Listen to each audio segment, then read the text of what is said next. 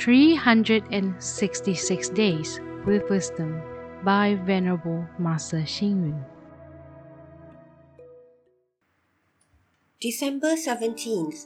A virtuous person believes in cause and effect. A wise person understands dependent origination.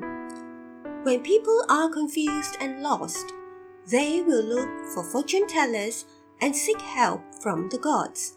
Do gods manage the difficulties and ease the gain and loss? Can the fortune tellers really foretell the good and bad things, troubles and happiness? There are even superior and inferior sticks of fortune placed in containers for those seeking guidance at temples. Can these divine sticks of fortune really provide solutions to the confused and lost ones? Meditation master Han Shan of Ming Dynasty said, Abandoning the body and the mind will manifest the Dharma, and there is no need to ask what the future holds.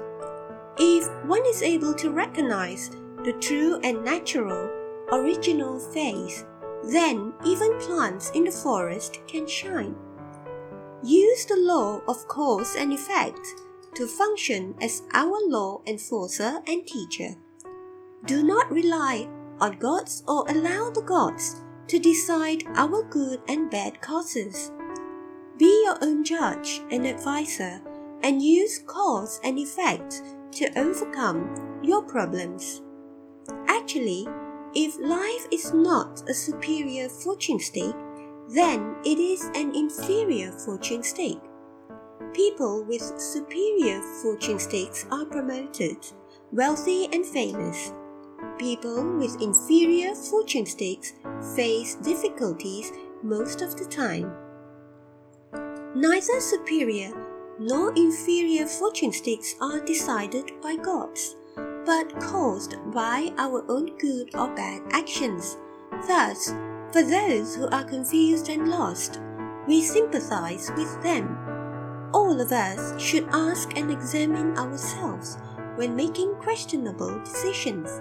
Is it ethical, justifiable, the truth, and lawful?